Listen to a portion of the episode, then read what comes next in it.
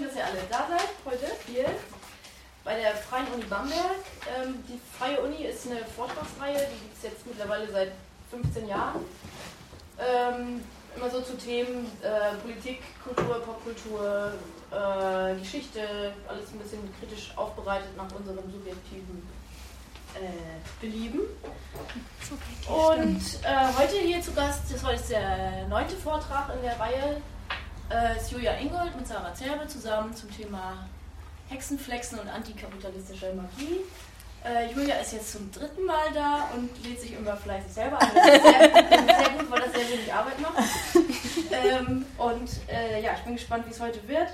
Äh, Julia ist Literaturwissenschaftlerin an der Uni Bamberg und Sarah Zerbe ist Schriftstellerin und interessiert sich für Pflanzen. Unter anderem. ähm, genau, also die Vorträge hier sind immer umsonst, also ohne Eintritt. Unsere Spendenbox steht da vorne an der Kasse. Falls ihr was übrig habt, gerne was da reinschmeißen. Äh, und ansonsten nächste Woche ist ein Vortrag von Anastasia Tikomirova zum Thema äh, Russland, also russischen Imperialismus. Die ist ähm, eine, wie heißt das Wort? Na, sie arbeitet bei der Novaya Gazeta, die ja äh, jetzt mittlerweile verboten wurde oder arbeitete dort und berichtet eben über das Thema Russland. Ähm, das nächste Woche wieder Donnerstag 20 Uhr hier. Und dann haben wir auch schon unser Planungstreffen für das nächste Semester. Und wir sind aktuell ein bisschen knapp aufgestellt. Also wer auch Lust hat, irgendwie Vorträge zu organisieren oder sich selber einzuladen, äh, kann auch gerne da vorbeikommen. Ich will eigentlich mal pausieren. Macht Spaß. Meistens. Ähm, genau, und jetzt geht's los. Wie lange? Eine Stunde circa? Oder? Ja, wir haben so eine Dreiviertelstunde angepeilt. Vielleicht dauert es eine Stunde, äh, aber auf, also eher weniger als eine Stunde auf jeden Fall. Ja, genau. Also ungefähr eine Stunde. Oder weniger. Oder weniger. Und dann machen wir eine Pause, zehn Minuten. Und dann, wer noch da bleiben will und noch mitreden will, kann sich noch austauschen. Und genau. Dann geht's los. Danke, danke schön, Anna. Okay, let's fetz, ne? Ja, äh, schön, dass ihr alle da seid. Ähm, ich fange zuerst an mit zwei äh, Disclaimern. Ähm, also erstens, uns ist es sehr wichtig, was wir jetzt sagen. Äh, wir haben darüber lange nachgedacht und viel darüber diskutiert. Deshalb der Vortrag eher eine Lesung. Ähm, wir haben aber sehr viele Bilder dabei, keine Angst. Äh, denn uns kommt es sehr darauf an, euch präzise und durchdachte Sätze mitzuteilen. Äh, zweitens, es geht um politische Theorie und um das Teilen von Wissen. Deshalb haben wir, wie ihr es von mir, wer ja schon mal bei mir war, äh, schon kennt, viele Zitate eingebunden. Ähm, genau, wir wollen euch nämlich mit den Texten vertraut machen, deswegen haben wir da auch noch Bücher hingelegt. Also im besten Fall leckt ihr Blut und lest dann selbst weiter. Genau, und jetzt geht's auch schon los. Zufällig reimen sich unsere beiden neuen Lieblingswörter Flexen und Hexen. Hört ihr mich da hinten? Okay. Flexen. Die HerausgeberInnen des Buches Flexen, Flaneusen schreiben Städte, 2019 bei Verbrecher erschienen, definieren Flexen wie folgt. Erstens Trennschleifen, zweitens biegen, drittens Sex haben, viertens das variierende Geschwindigkeit beim Rap, fünftens die Muskeln anspannen, sechstens seine Muskeln zur Schau stellen, siebtens Flaneuserie. Wir möchten dem gern achtens Drogen nehmen, vor allem Hustensaft mit Limo und neuntens angeben, posen im Allgemeinen hinzufügen. Hexen jagen Männern eine Heidenangst ein. Wir erklären euch, warum wir das sehr gut finden. Das Fle Hexenflexen-Kollektiv für Theater und Performance aus Basel definiert auf seiner Insta-Seite Hexen wie folgt.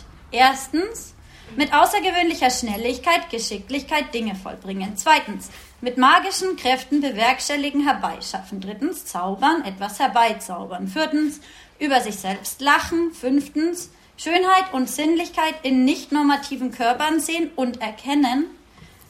Sechstens, sich ohne Konkurrenz in Komplizinnenschaften mit anderen Lebewesen zu befinden.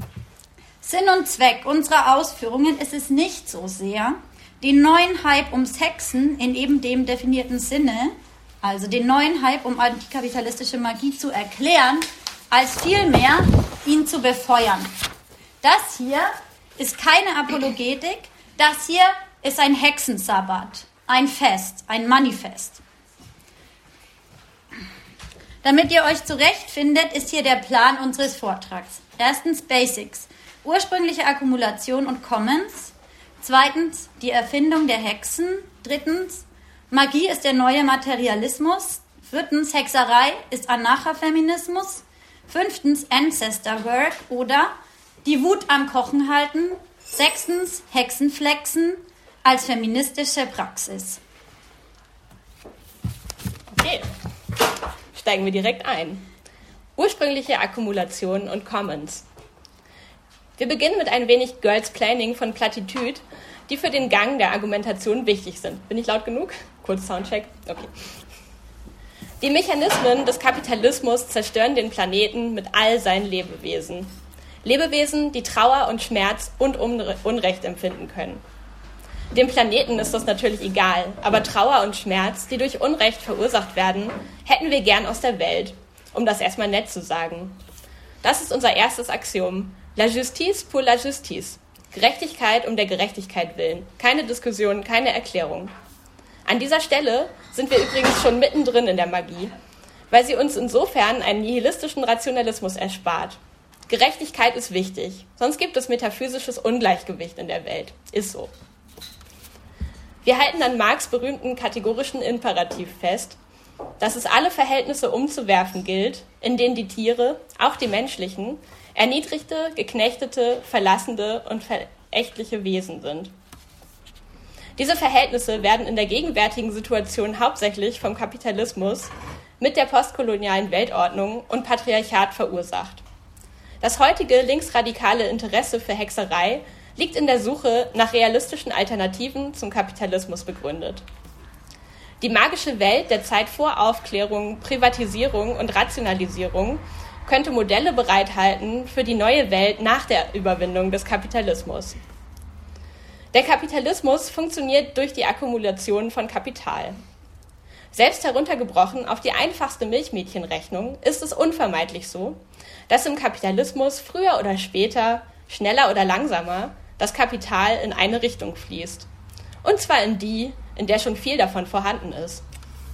Die berüchtigte Schere zwischen Arm und Reich muss immer weiter auseinandergehen. Sonst ist es kein Kapitalismus.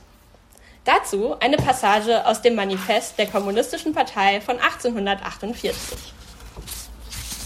Ihr entsetzt euch darüber, dass wir das Privateigentum an den Produktionsmitteln aufheben wollen.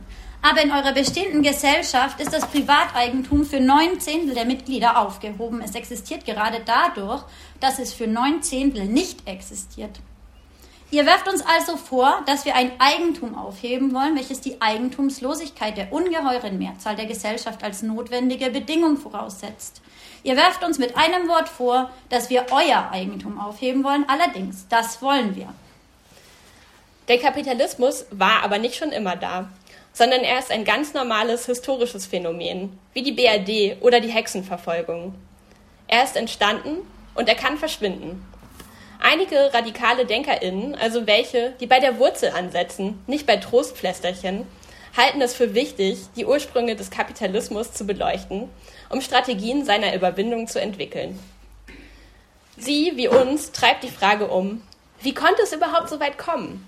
Es muss in der feudal organisierten europäischen Gesellschaft bereits Kapital ungleich und un oder ungerecht verteilt gewesen sein, damit die kapitalistische Akkumulation überhaupt beginnen kann. Marx erklärt das in Das Kapital tatsächlich ganz gut. Deshalb zitieren wir hier jetzt recht lang, ähm, weil der Vorgang der ursprünglichen Akkumulation wichtig ist für die weitere Theorie. In einer längst verflossenen Zeit gab es auf der einen Seite eine fleißige, intelligente und vor allem sparsame Elite und auf der anderen faulenzende, ihr alles und mehr verjubelnde Lumpen. Die Legende vom theologischen Sündenfall erzählt uns allerdings, wie der Mensch dazu verdammt worden sei, sein Brot im Schweiß seines Angesichts zu essen. Die Historie vom ökonomischen Sündenfall aber enthüllt uns, wieso es Leute gibt, die das keineswegs nötig haben. Einerlei. So kam es, dass die ersten Reichtum akkumulierten und die letzten schließlich nichts zu verkaufen hatten als ihre eigene Haut. Und von diesem Sündenfall datiert die Armut der großen Masse, die immer noch aller Arbeit zum Trotz nichts zu verkaufen hat als sich selbst und der Reichtum der wenigen, der fortwährend wächst, obgleich sie längst aufgehört haben zu arbeiten. In der wirklichen Geschichte spielen bekanntlich Eroberung, Unterjochung, Raubmord, kurz Gewalt die große Rolle.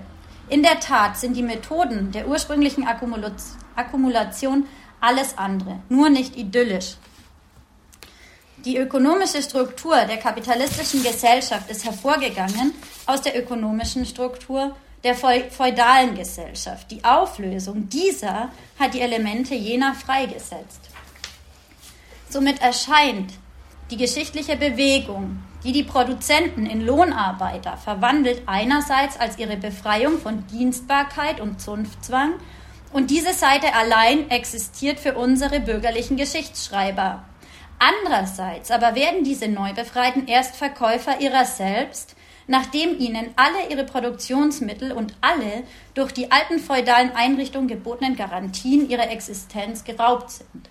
Klingt gar nicht so schwierig, das Kapital. Ne? Ich finde es ganz cool geschrieben eigentlich. Total catchy. Ja. Die ursprüngliche Akkumulation schafft also die Bedingungen, damit kapitalistisches Wirtschaften beginnen kann.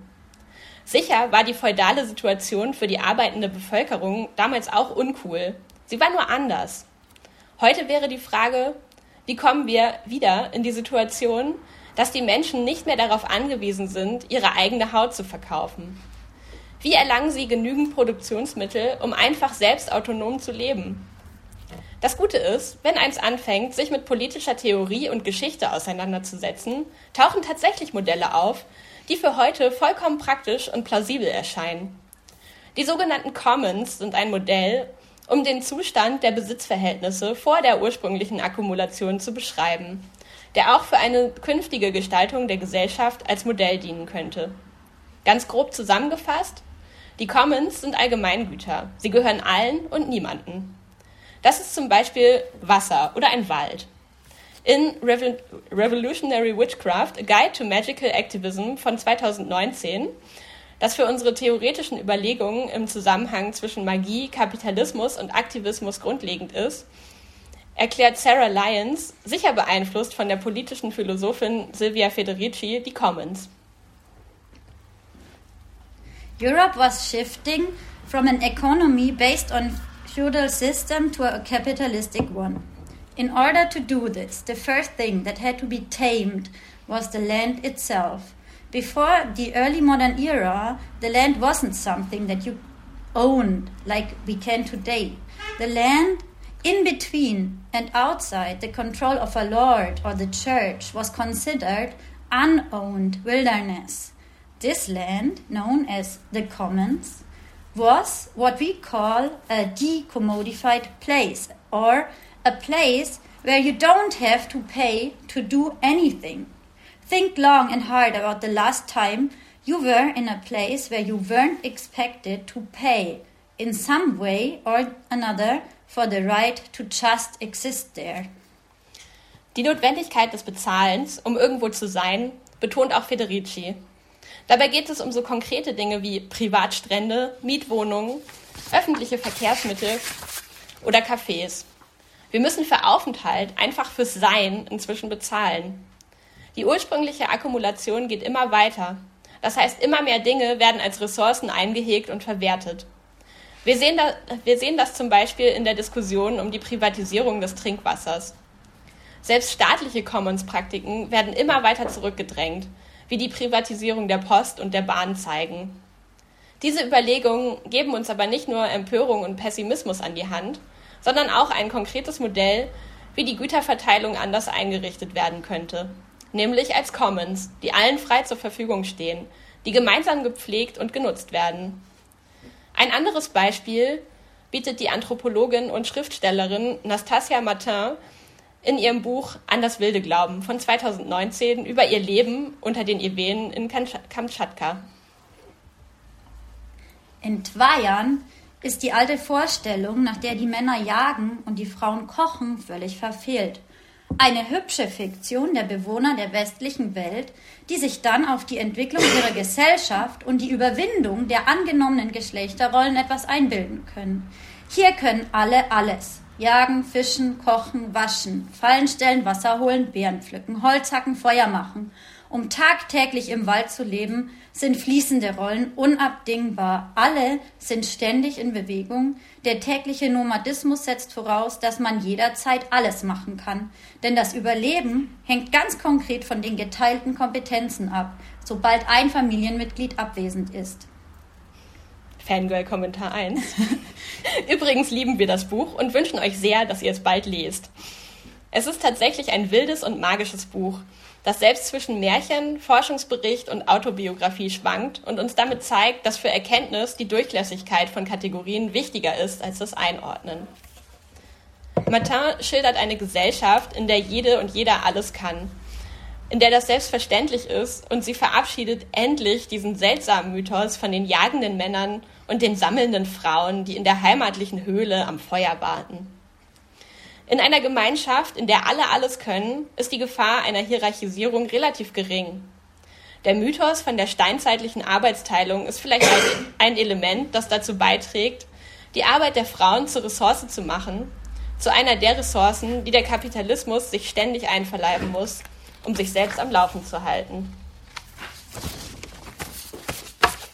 Denn es ist ja so, die Bewertung einschneidender historischer Ereignisse fällt aus Flinter-Perspektive häufig sehr anders aus als aus männlicher. Auch anders als aus linker männlicher Perspektive.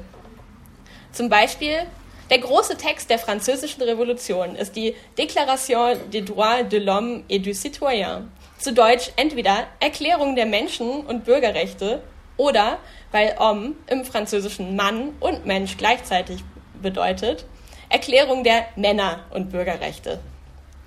In und nach der Französischen Revolution sind Frauen keine Menschen mit Rechten und politischer Stimme. In Frankreich haben Frauen erst seit 1944 Wahlrecht. Eine engagierte Frau galt damals als unschicklich. Sie wird quasi zur vulgären und zügellosen Hexe degradiert. Die Feministin Olympe de Gouges, Verfasserin der Déclaration des droits de la femme et de la citoyenne, also der Erklärung der Frauen- und Bürgerinnenrechte, endet unter der Guillotine. Frauenvereinigungen und die Beteiligung von Frauen an politischen Versammlungen werden verboten. Nach der Revolution sieht es für Frauen übler aus als zuvor. Für die Geschichtsschreibung aus weiblicher und wir vermuten auch Flinter-Perspektive hat sich deshalb der Begriff Her Story im Gegensatz zu His Story etabliert. Ebenso sieht es mit der ursprünglichen Akkumulation aus. Laut Federici hat sich dieser Vorgang auf Frauen ganz anders ausgewirkt als auf Männer. Während die Arbeit der Männer zur Ware, die ja immerhin einen gewissen Wert hat, wurde, zu Kapital, das gewissermaßen investiert werden kann, wurde die Arbeit der Frau zur kostenlosen, ausbeutbaren Ressource, wie etwa die Bodenschätze und die Sklaven aus den Kolonien. Frauen werden nicht der Seite der Handelnden, sondern der Seite der Objekte zugeschlagen, aus denen Kapital geschlagen werden kann. Laut Federicis Theorie hat die Entwicklung hin zum Kapitalismus dank des Patriarchats einen entscheidenden Sprung nach vorne gemacht. Weil die Frauen unbezahlt der Arterhaltung dienen, können Männer weiter Monopoly spielen. Insofern gehen die, gehen die Zerstörung der Frauen und die Zerstörung des Planeten miteinander einher. Alle, die Julia hier schon mal gehört haben, wissen, kein Vortrag ohne Simone de Beauvoir. Die Frauen werden, so wie Beauvoir es in Das andere Geschlecht von 1949 schreibt, das andere, das Unheimliche, sagen wir, die unkontrollierbare magische Macht, die gebannt werden muss. Zweitens, die Erfindung der Hexe. Bei Mona Chollet, Chefin vom Dienst kannten wir vorher auch noch nicht, diese Positionsbezeichnung, aber es ist sehr wichtig. Äh, bei der linken französischen, sehr empfehlenswerten und wichtigen Monatszeitung Le Monde Diplomatique und Autorin von Hexen, die unbesiegte Macht der Frauen, erschienen 2020, lesen wir, dass die Zeit der Hexenverfolgung eine große politische Anstrengung war, die Frauen zu unterjochen. Indem die europäischen Gesellschaften über jede Frau, also strukturell und kollektiv, das Damoklesschwert der Bezichtigung als Hexe verhängten, wurden autonome, gebildete, kinderlose, heilkundige, kritische und anderweitig aufmüpfige oder abweichende Frauen degradiert und kriminalisiert. Schon der Untertitel von Silvia Bovenschens Aufsatz, übrigens eine der wegweisenden feministischen Literaturwissenschaftlerinnen des 20. Jahrhunderts, die, weil sie wegen ihrer multiplen Sklerose behindert wurde, nie eine Professur bekam. Bovenschens Untertitel jedenfalls ist vielsagend. Die aktuelle Hexe, die historische Hexe und der Hexenmythos, die Hexe, Subjekt der Naturaneignung oder Objekt der Naturbeherrschung. Erschienen 1977. Sie beschreibt darin den blutigen Vernichtungsexzess gegen die magiebegabten Frauen als strukturell. Denn Magie galt den Schlechtern nicht als Profession, sondern als weibliche Potenz. Das betraf also tendenziell alle Frauen. Damit ist die Hälfte der Bevölkerung gefügig und dienstbar gemacht. Dass das zentrale Werk der Hexenverfolgungen, der Malleus Maleficarum, Hexenhammer, von 1486, den natürlich zwei Männer schrieben und der zum zigmal nachgedruckten Bestseller avancierte, ein übelst misogynes Machwerk ist. Dass weit mehr Frauen, etwa 75 bis 80 Prozent, unter den Opfern waren und dass alle Richter, Anwälte und Henker Männer waren, sind historische Fakten. Dass im Zuge der ursprünglichen und permanenten Akkumulation die Arbeit und die Körper der Frauen kostenlose, ausbeutbare Ressourcen wurden und sind, das ist Fakt. Allein schon die bittere Realität von Deutschland als europäisches Zentrum für Menschenhandel und Zwangsprostitution beweist das dass die Hexenverfolgungen im Dienste der ursprünglichen Akkumulation standen, also dass es einen direkten kausalen Zusammenhang gibt, gehört eher in den Bereich der historischen Spekulation.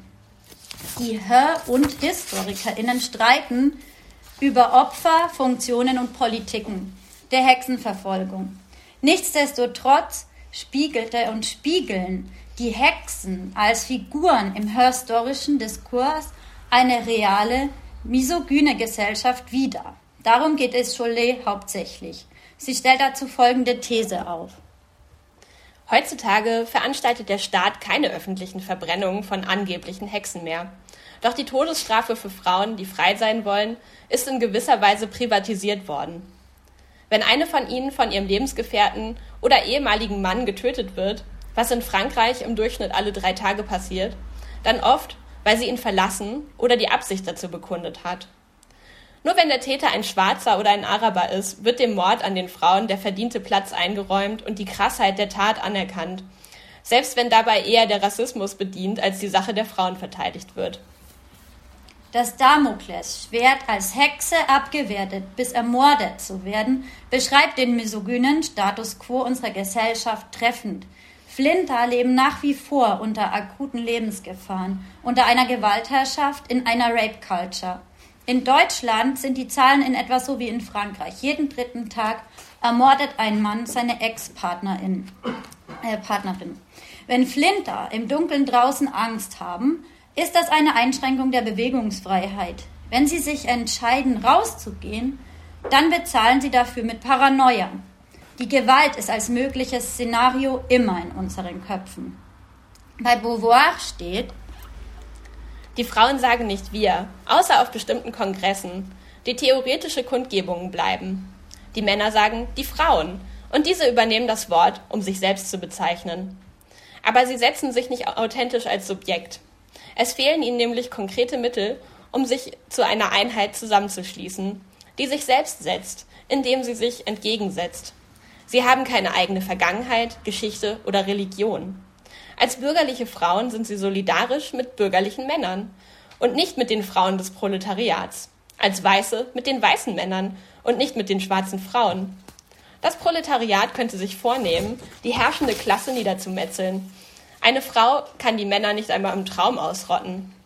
Das Band, das sie mit ihren Unterdrückern verbindet, ist mit keinem anderen vergleichbar. Wir meinen, das hat jetzt ein Ende. Seit 1949 ist viel, wenn auch noch längst nicht genug passiert.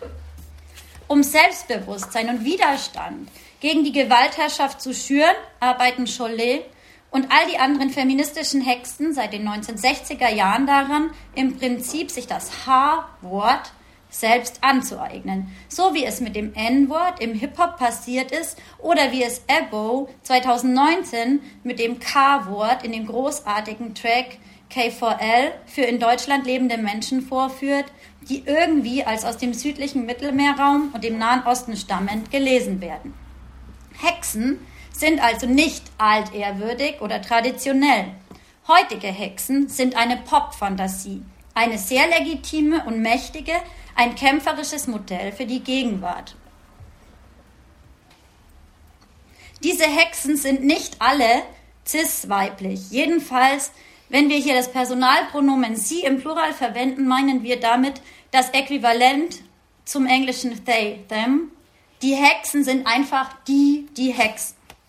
Die Erfindung oder Neuerfindung der Hexen im Feminismus ist die Suche nach etwas Eigenem, nach einem positiven Bezug, nach einem politischen Modell, das praktisch werden kann. Die neue Magie ist die aktivistische Suche, äh, Suche nach der Überwindung von Patriarchat und Kapitalismus. Auch wenn das auf so manchen Instagram Kristallhandel Werbeaccount anders aussehen mag, aber das interessiert uns halt nicht. Ihr müsst wirklich nichts kaufen, um zu hexen. Ist so. Außer das T-Shirt mit folgendem Slogan: Magie ist der neue Materialismus. Ich, das ist auch das nächste Kapitel. Okay.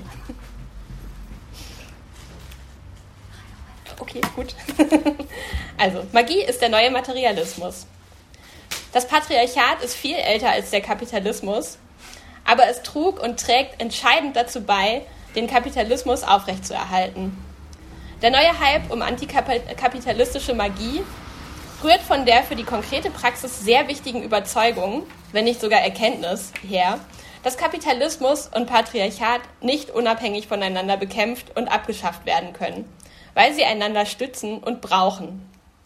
Antikapitalistische Magie ist ein neuer Ansatz des historischen Materialismus. Viele DenkerInnen der antikapitalistischen Magie bezeichnen ihren Ansatz als materialistischen Feminismus oder feministischen Materialismus.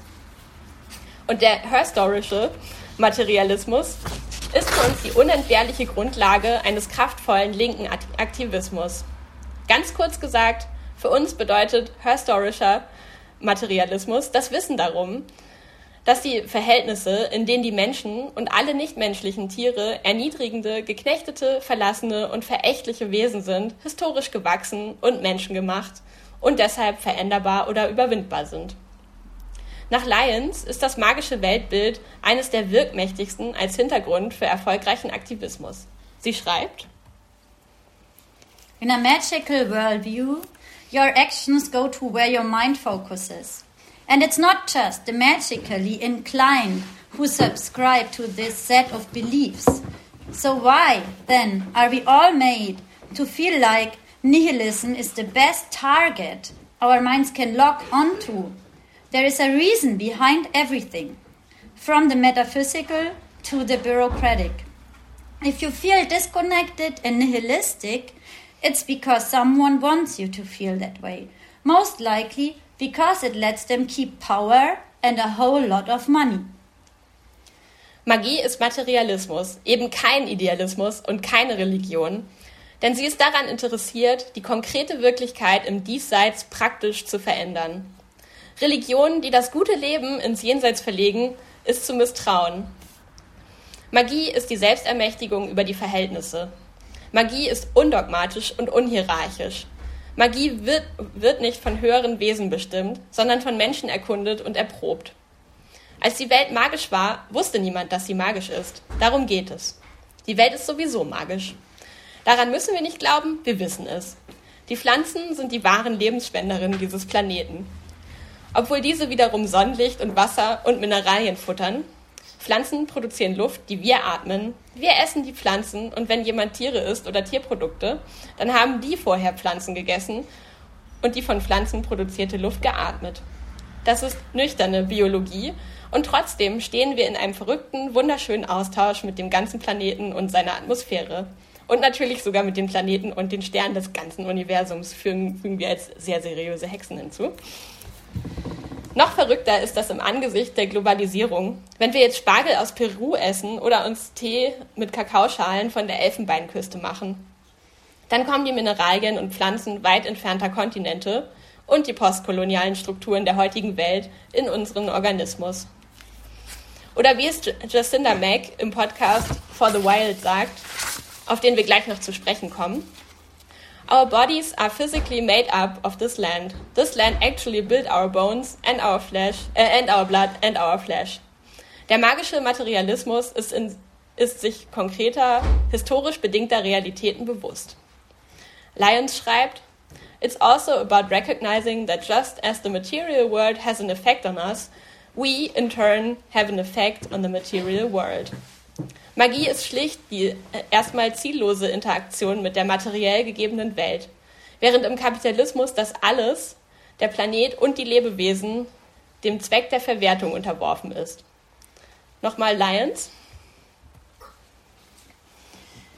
It's not enough just to save a forest because of some complex calculation about how much carbon it eats or how much how much oxygen it produces. It's worth protecting because that forest has a spirit and rights, like any of us, rights that aren't tied to its ability to work for us.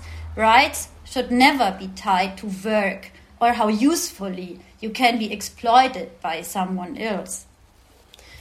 Im magischen Weltbild existieren die Dinge für sich selbst, ohne Ziel, ohne Dienst. Die Hexen sind ein Teil davon. Sie bewundern und pflegen und schützen die ganze materielle Schönheit und Autonomie der sie umgebenden und beherbergenden Welt. Das ist übrigens auch ein zutiefst antifaschistischer Grundgedanke, dass nichts die eigene Existenz rechtfertigen muss. An dieser Stelle ein kleiner Exkurs zu den USA, woher unsere wichtigsten theoretischen Texte stammen. Dort hat die Verbundenheit mit der Erde, dem Land, dem Boden eine emanzipatorische Dimension, wenn es um die Rechte der indigenen Bevölkerung geht. Während in Europa, vor allem in Deutschland, das Warnschild Achtung Blut und Boden oder Achtung ESO-Hippies zu Recht in den antifaschistischen Köpfen aufploppt. Aber inzwischen haben wir eigentlich auch hier keine Wahl mehr, als die Umgebung als Mitstreiterin und Verbündete zu behandeln, als Teil von uns, die vor Flächenfraß genauso verteidigt werden muss wie vor Tagebau. Wir sagen nur Lützerath. Hexen stehen körperlich füreinander und für alle Unterdrückten ein. Und zu diesen Unterdrückten zählen Hexen auch die sogenannte Natur, die kein anderes und kein Gegenüber ist, sondern integraler Bestandteil der eigenen Existenz. Überhaupt sind diese Hexen so für Body Positivity und Sex Positivity und bedenken die körperliche Komponente von Aktivismus, so ungefähr wie Max Czolek 2020 in Gegenwartsbewältigung schreibt, die Gefahr für den Staat und seine Bürger geht eben nicht von links aus. Es ist umgekehrt. Linke halten ihre Körper hin. Wenn es auf den Straßen mal wieder heißt, Deutschland den Deutschen, Ausländer raus. Oder wie es Lyons formuliert, Your body is a gift you are about to use in service of something beautiful. Die antikapitalistische Magie ist eine neue Spielart des guten alten Materialismus, der die Erlösung und das gute Leben im Diesseits einfordert und verwirklicht. Eine letzte Anmerkung zu Materialismus, Körpern und Pflanzen. Die MacherInnen der eben genannten Podcast-Reihe For the Wild beschreiben ihr Projekt als powerful platform for critical discourse and coalition building among, among accomplices committed to collaboration, wilderness conservation, indigenous sovereignty, ecological renewal and social justice. Sie stellen 2020 online eine Broschüre bereit mit dem Titel Herbal first aid aftercare for all who have experienced police violence, bumps, bruises, and burns, chemical weapons exposure, taser, handcuff injuries, and trauma. Plant medicines for resilience. Black Lives Matter, worin das heißt, Humans and plants have an interwoven relationship extending far back into our history.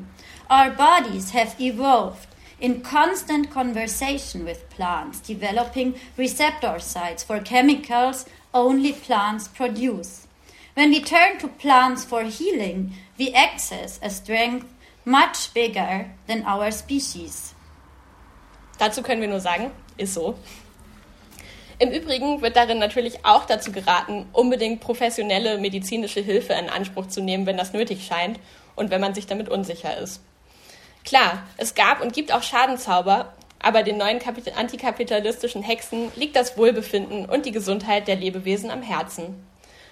Und wenn diese mit Schulmedizin, die ja selbst viel auf Pflanzenwirkstoffe zurückgreift, erreicht werden können, dann sind sie dafür. Sie kämpfen für selbstbestimmte Sexualität und Reproduktion, für bestmögliche medizinische Versorgung bei all dem und ja, da können auch Kräuter reinspielen. Und natürlich kritisieren sie ein Gesundheitssystem, das sich selbst reproduziert, weil es auf Profit aus ist, anstatt Menschen nachhaltig zu heilen. Viertens.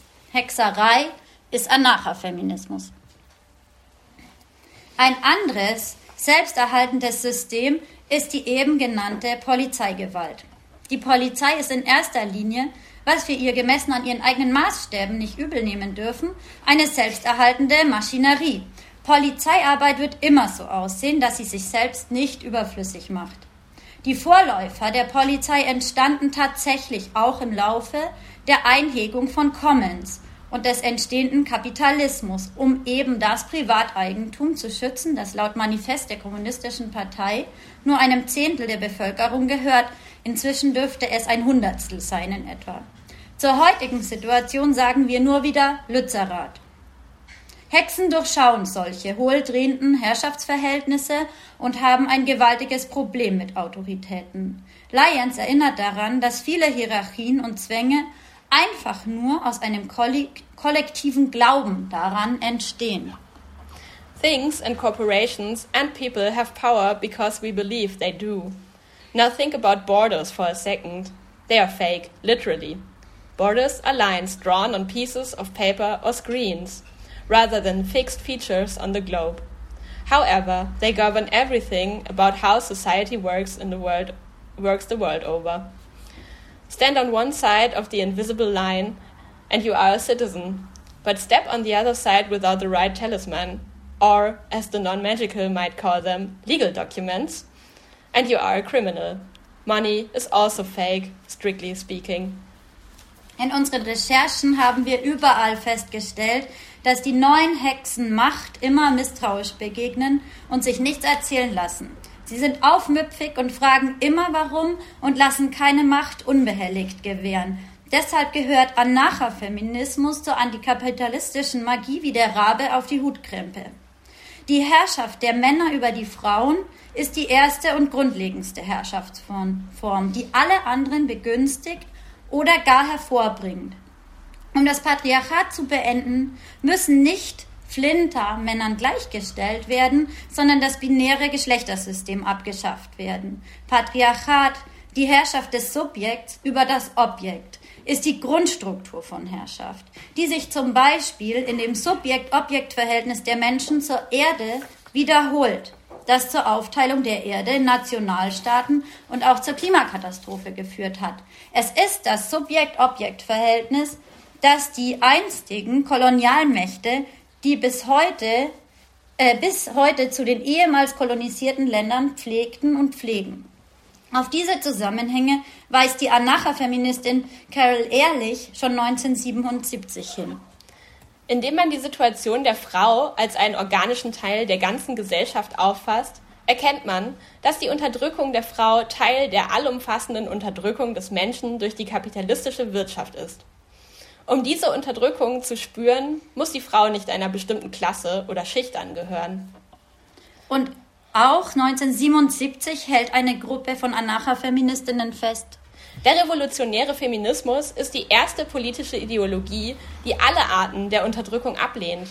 Egal, ob sie sich auf Geschlecht, Klasse, Alter, Rasse, geistige und körperliche Eigenschaften begründet.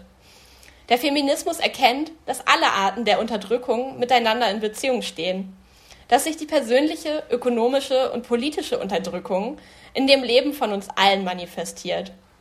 Der Feminismus bietet den anarchistischen Männern Aufschluss über ihr maskulines Erbe, welches ihre Emotionen und Ausdrucksfähigkeiten verkrüppelt.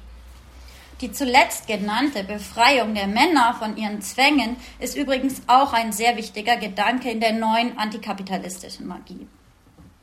Die Anarcho-Feministinnen der 1970er Jahre formulieren Gedanken, die uns jetzt so ähnlich wieder in den Schriften der materialistischen Feministinnen begegnen.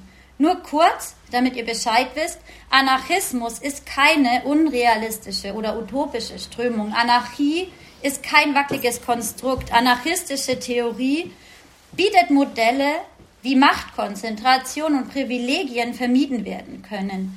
Eine anarchistische Gesellschaft lässt sich nicht regieren, sie organisiert sich. Verantwortungen rotieren und so weiter. Aber das wäre ein anderer Vortrag. Wir jedenfalls empfehlen allen Hexen und Interessierten, sich dringend mit anarcha-feministischen Theorien auseinanderzusetzen, weil uns das die praktische politische Seite der antikapitalistischen Magie zu sein scheint. Ancestor Work oder die Wut am Kochen halten.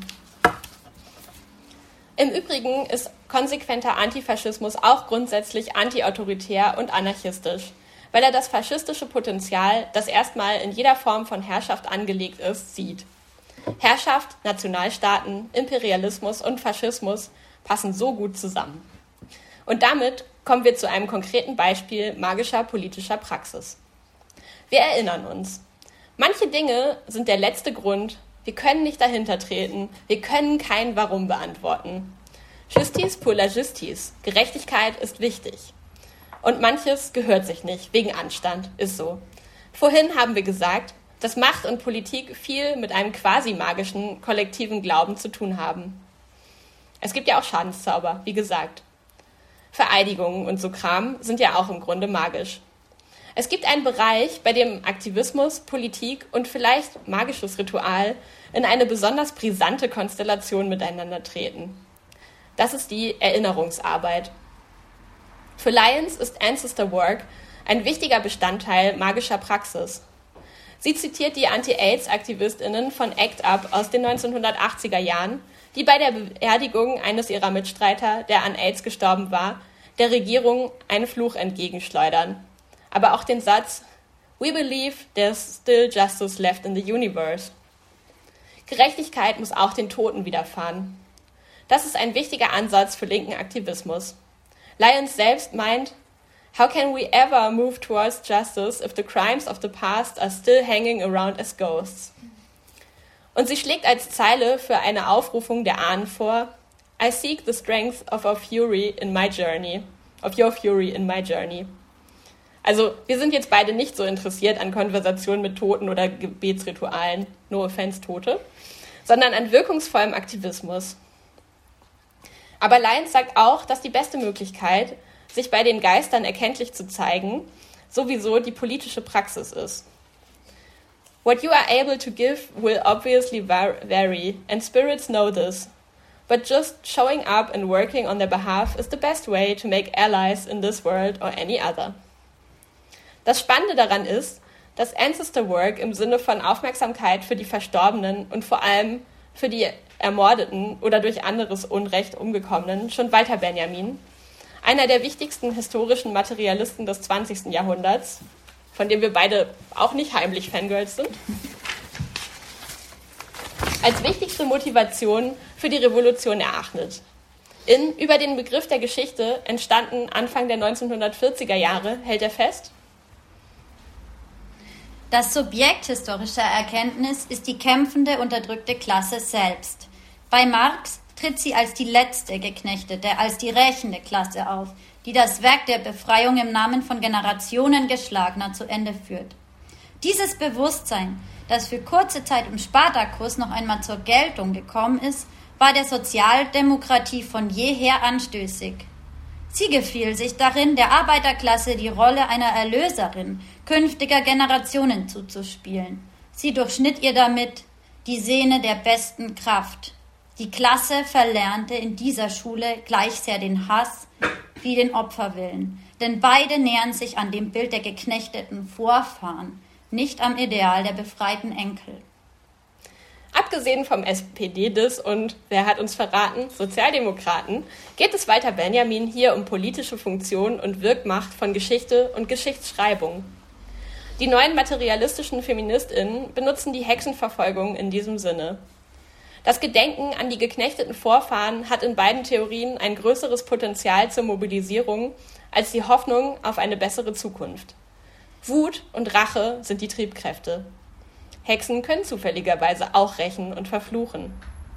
Im postfaschistischen Deutschland spielt Ancestor Work bekanntlich eine wichtige Rolle. Hier ist, Gedan hier ist Gedenken und das Einfordern von Gerechtigkeit, ob für Uri Jallo, Enver Şimşek oder Mercedes Kirpatsch, um statt der Orte oder TäterInnen lieber ein paar Namen zu nennen, ähm, ist das Herzstück antifaschistischen Engagements.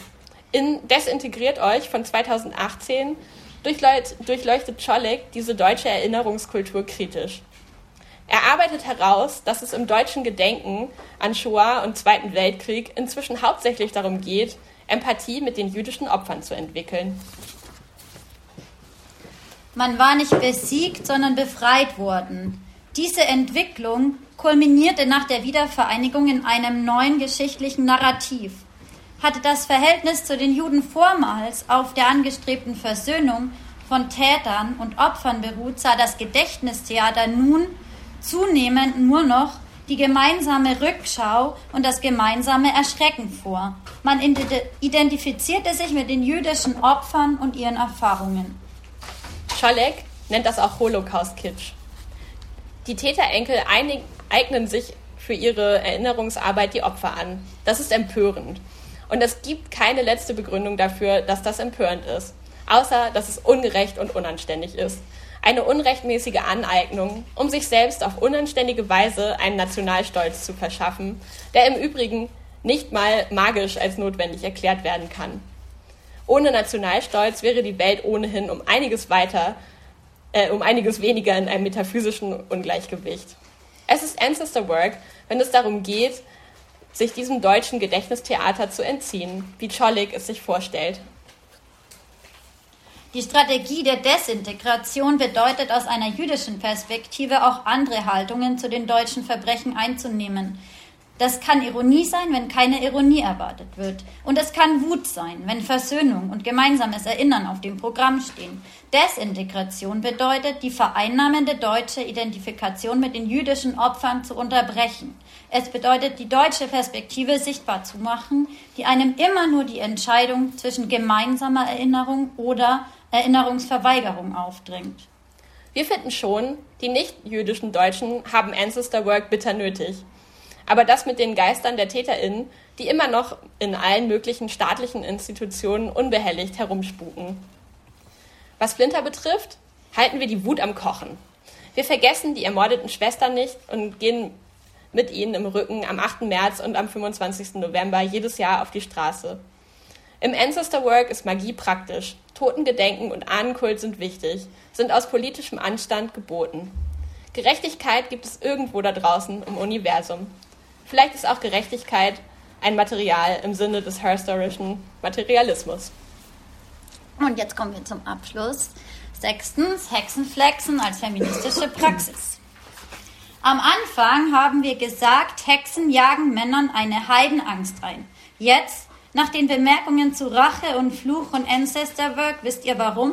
Es ist die Angst vor der fälligen Rache, wie Bowenschen es ausdrückt. Hexen spüren, ihre Schwestern. Sie sind solidarisch mit den Flinter in Afghanistan, den Flinter im Iran, den Flinter in den USA, den Flinter in Polen, den Flinter in Mexiko, mit Flinter aller Länder, die gerade um ihre Rechte kämpfen, deren, denen ihre Rechte gerade genommen werden. Diese Solidarität wird häufig, eigentlich in der Regel, bei den neuen äh, antikapitalistischen Hexen auf kreative Art und Weise praktisch. Die neue antikapitalistische Magie findet immer an der Grenze zwischen Kunst und Protestform statt. Schon die Hexen von Witch, Women's International Terrorist Conspiracy from Hell, die Urahninnen des neuen Hypes, machten um 1970 herum in New York Demonstrationen zu Performances.